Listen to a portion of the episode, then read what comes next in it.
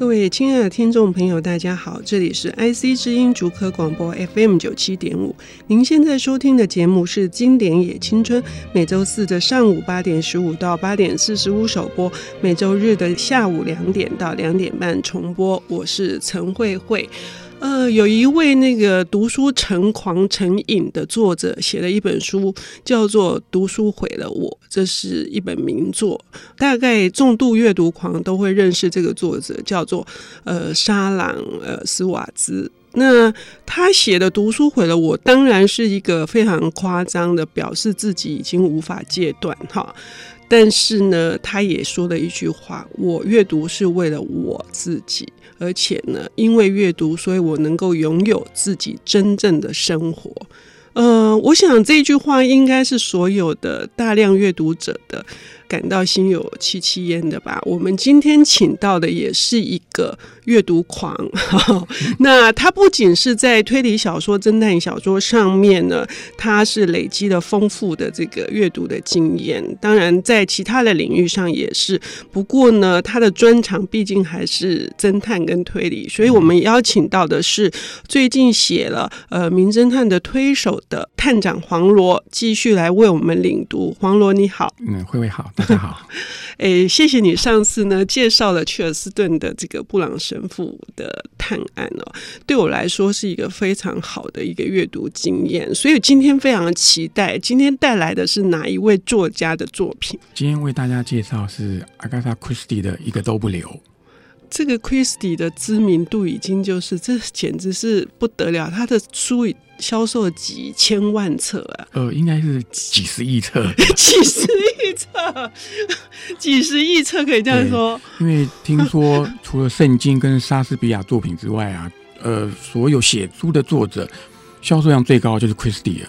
因为我们上次在讲切尔斯顿的的时候，就已经提到了 Christie 的这个大名嘛，哈、嗯。那他既然被誉为磨砂天后，而且你刚刚说的这个惊人无比的销售量，嗯，他是一个怎样的作家？为什么他是一个国际性的大师？Christie 的个性刚好跟上次我们介绍的切尔斯顿是个性是刚好完全不一样的。嗯，她其实是一个非常害羞内向的小女孩。嗯嗯他害羞到他没有办法去上学，因为他一学校他就发呆，然后老师讲什么他也听不进去，就是他的学习效果非常差。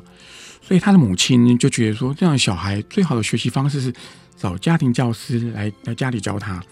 所以这个家庭教师来家里教他读书，教他弹钢琴。他是在这样的环境下长大的。他其实一直到大概十五六岁青少年时期，才真的到学校去念书。之前。都在家里有那种私人教师教他念书，那这样的小女孩其实就变得很会胡思乱想。嗯，比如她躲在自己房间里面，开始就想象说：“哎，我这个娃娃跟那个娃娃，这是一个男生，这个女生，他们之间会发生什么样的故事呢？”嗯，自己在脑袋里面编了很多很多故事。她这样一种想象力的培养，刚好造就她将来写故事的能力，写推理小说的的能力。嗯，她的人生最大的转捩点应该是在于。他在大战哦，他的他是在一八九几年左右那时候出生的，嗯，所以一次世界大战的时候，他刚好就攻逢其盛了，嗯，他就碰到那个大战。那他在大战前一年认识了一个飞行官，就是他的第一任先生，跟他结婚，然后刚好两个结婚没多久，他先生就打仗，Christie 就进入了医院去做志工当护士。他在那时候呃学了怎样配药。嗯，有点像是药剂师之类的。嗯，然后他知道大量药的跟药有关的配药知识。嗯，这些东西后来就被他拿来写他的第一本处女作。嗯，戴尔庄谋杀里面的毒杀事件。嗯，那他会写推理小说，主要原因也是因为因为很胡思乱想。然后他看福尔摩斯，他就觉得这种小说蛮好看的。嗯，然后传闻说住他家附近的隔壁有一位哥哥，也是写推理小说。嗯，那这个就有告诉他写推小说的一些方法，他自己就觉得说我可以来试试看。嗯，然后所以就写了《戴尔庄谋杀案》他的第一部作品。嗯嗯，嗯，这部作品其实刚开始也是被很多出版公司退稿，也没有什么人要出这本书。然后一直碰壁，到后来才传闻说，大概有二十家出版社拒绝他之后，终于有人愿意出了。嗯，那这本书果然出版之后，其实也没有引起很大的回响。因为毕竟他是一个新任作家。嗯，可是如果我们从推理文学史的轨迹来看的话，因为第一黄金时期是以短篇推理为主，就是福尔摩斯探案、嗯、布朗什么探案的时候，大概到一次大战前后结束。嗯、那他一九二零年之后呢，我们大概把它归类为是推理第二黄金史。第二黄金史，对，就是以长篇推理为主。嗯，嗯那长篇推理的烂那个滥觴，我们一般都讲说是一九二零年的《时代尔庄谋杀案》，嗯，就是 Christie 这本作品。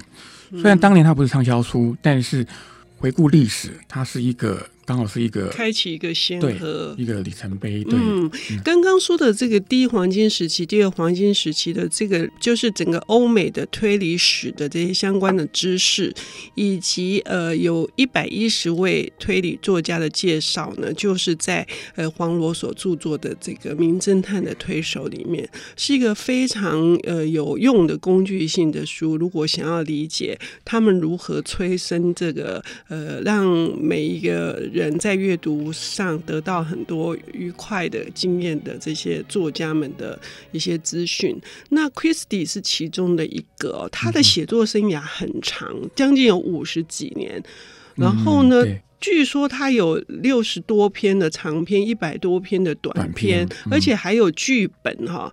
这个也就是刚刚能够说他创下这种巨额的销售量的一个基础嘛。对。可是这么多的作品，我们应该从哪一本？除了假设不是那个开启先河的这个史代尔庄谋杀案之外，嗯、我们应该从哪一本书去认识 Christie 会是、嗯、呃最妥当？而且能够因此而上瘾吗？因此而能够继续追下去？嗯，校长这个之前，我们可能先要帮天后下一个定义了。好，既然 Christie 能被封为推理天后或者谋杀天后，天后第一个条件是他要写的够多。嗯，那所谓够多，就是你看他写了六十几个长篇，然后一百多个短篇，所以远流出了八十本他的推理全集，八十本。对，那这八十本当然就是一个人一生能写。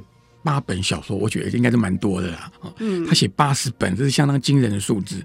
所以天后第一个一定要写多，然后第二就是品质要稳定。嗯，你不能八十本里面只有一本能看，其他七十九七十九本都不能看，这样也不会有人说你是天后。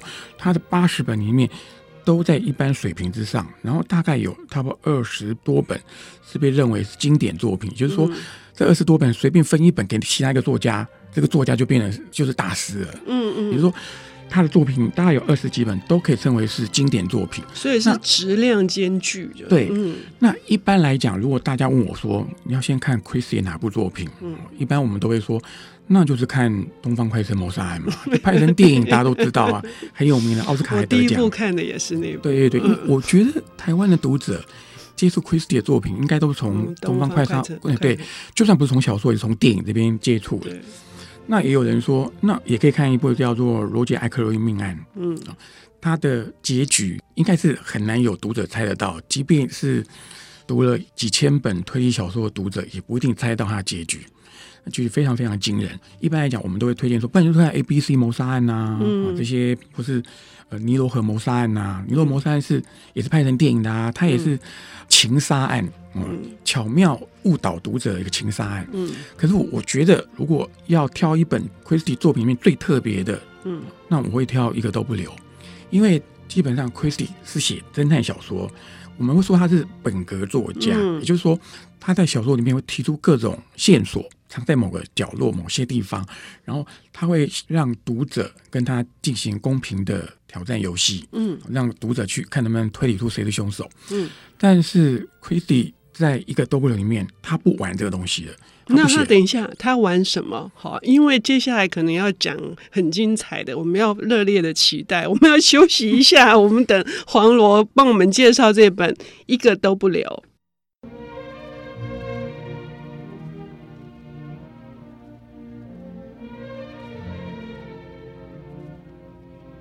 欢迎回到 IC 之音竹科广播 FM 九七点五，现在进行的节目是《经典也青春》，我是陈慧慧。今天介绍的是 Christie 的这个传世名作应该是大大大大经典，因为影响了欧美、日本的呃现当代的很多的作家。而来为我们领读的是远流磨砂专门店的主编以及名侦探的推手的作者黄罗。黄罗，我们不好意思上半段打断你哦，嗯、可是因为我很想听你对一个都不留的描述，因为。关于这个，我们不能破梗，可是因为它影响很多很多的日本作家，因为我在日本推理上面也读了很多，所以特别想要知道说一个都不留这本书的重要性。嗯嗯，这本书的重要性，呃，就 Christie 本人来讲，这是他写的呃一本非本格的推理小说，他甚至连推理小说都不算，他应该算是一本呃所谓的惊悚小说，然后尤其是有一个。连续杀人魔躲在里面的惊悚小说故事，我们就大概讲一下就好，也不多说了。嗯嗯、就是说有，其实说了应该也没差。他就讲十个彼此不认识的人，然后他们被受邀请到一个孤岛上面去去度假。嗯，然后到那边之后，大家发现，哎，主人怎么没有出现呢？嗯、那我们为什么被叫到这里来？然后后来就听到有有声音从喇叭放出来，哦，原来这个主人没有出现，主人录了一段声音哦，然后借由留声机放出来。然后故事当然就是大家觉得说，哎呦，怎么样？主人也不出现，那我们来这边干嘛？可他们发现他们也走不了了。嗯，哦，那走不了，说啊，那就先借宿一晚。可是当天晚上就有人挂掉，马上先挂掉一个，然后悲惨的事情就开始发生了，一个一个被谋杀掉了。嗯，哦，那这个故事的结局，当然我们在这边就不讲了。可是，在当年啊，一九三九年的时候，这样的故事题材是非常特别的，因为没有人写这种。把一堆人叫孤岛，彼此都不认识，嗯、而且其实我们读者读到会发现，他们每一个人都有一个不堪回首的过去，嗯，他们都有一个秘密，不想让别人知道秘密。可是为什么会有人知道这秘密，然后把他们通过叫到这个地方来把他们杀掉呢？嗯，这就是故事里面最大的谜团。谜团，对。嗯、那这本书之所以能够变成一部非常有影响力的作品，是他用了两个梗嘛。嗯，今天来看可能没什么，可是。当年是非常特别的一个创举啊，很特别的 idea。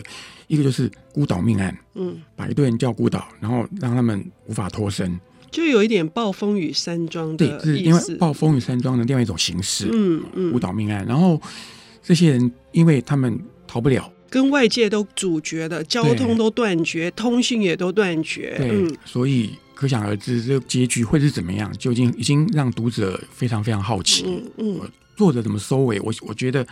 Christie 自己认为说，这是一部非常难写的作品。嗯，他自己写完之后，他非常非常自豪，说我很高兴，我这一生写出这样一部不一样的作品。嗯，因为我们今推理小说最麻烦是不能讲太多，可是就是光是一个孤岛，一个一个人走了，然后那形成的那种恐慌，就是那个一个被杀形成的恐慌，所以是黄罗说。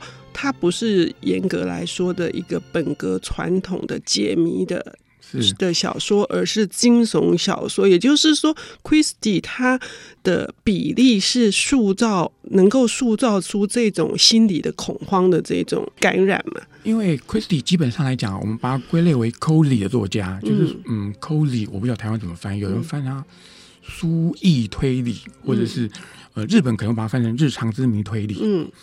Christie 喜欢写，就是一堆人在一些地方，大家聚在一起聊天、吃饭，嗯，相聚，比如说呃亲朋好友，然后这时候在这个庄园可能发生命案了，嗯，然后故事的节奏其实非常缓慢，慢嗯、对，其实老实说，有人看 Christie 小说会觉得太慢了，快睡着了，对，快睡着了。可是如果你可以享受那种 大家聊天那种闲话家常，对对对，那那种感觉，其实小说慢慢读，慢慢读到后来，当命案发生或者当侦探介入的时候，那个后面节奏加快的时候，读起来其实相当好看的。嗯、但是前面铺陈的部分是读起来比较慢，也就是说，Christie 的风格就是缓慢当中，慢慢的去去营造那种戏剧张力，嗯，跟侦探如何自取嗯凶手那样的那种紧张的氛围。但是在一个 W 里面，Christie 的写法就不一样了，嗯，他是用悬疑、紧张、恐怖的方式去写那种孤岛上面。随时都有命案会发生，嗯、而且不晓得谁是会下一个受害者。嗯，那这样的概念，其实我们在后来很多欧美电影里面看到很多恐怖片就拍这样的东西。嗯我记得很多年前有部片叫做《我知道你去年夏天做了什么事》嗯、，I know what you did last summer 或什么之类，就讲一群大学生或高中生，嗯，他们暑放暑假决定要去哪边玩，然后就他们就到一个岛上去。当然狂欢，结果没想到暴风雨来了，所以什么船只什么都被吹走了，他们走不了，只好被困在那个度假中心。就那三四天里面，就是一个一个都被杀。嗯，其实这概念就是来自于一个都不留这样的孤岛连环命案。那非常非常的多，不只是这个电影，嗯、或者是有一些舞台剧，或甚至是尤其是日本推理，太多这样子的，嗯、不管是横沟正史、土屋龙夫、岛田庄司，嗯、一大堆都是有这样子的手法。嗯、所以 Christie 本身除了我们今天介绍作者之外，还有一点点时间，我们可以来谈一下，他本身也是谜，对不对？这个作者，嗯，他是磨砂天后，他本身充满了他自己也有一个好像后世的人永远也无法解开的谜团。嗯。对，因为在一九二六年的时候，嗯、那时候他刚出版了罗呃罗杰艾克洛伊命案嘛，那时候是他人生算是最低潮的时候，因为一九二六年的时候，嗯，他的先生呃移情别恋的先生希望可以离婚，去娶娶小三，那时候 Christie 的妈妈刚好又过世，嗯，因为。Christie 的妈妈对他讲非常非常重要，是他精神上最大的支柱，嗯、所以他一下子失去两个很身边很两个最重要的人，他就突然崩溃了。嗯、他崩溃之后，突然间就找不到人，嗯、然后家里他先生回来之后，哎，太太不见了，因为 Christie 跑去哪里了？结果他只要去报警，那警方就觉得说，嗯，我们就二十四小时在立案嘛，应该应该只是知道说，哦，你们夫妻有争执，大概应该只是还好啊，出去散散心什么。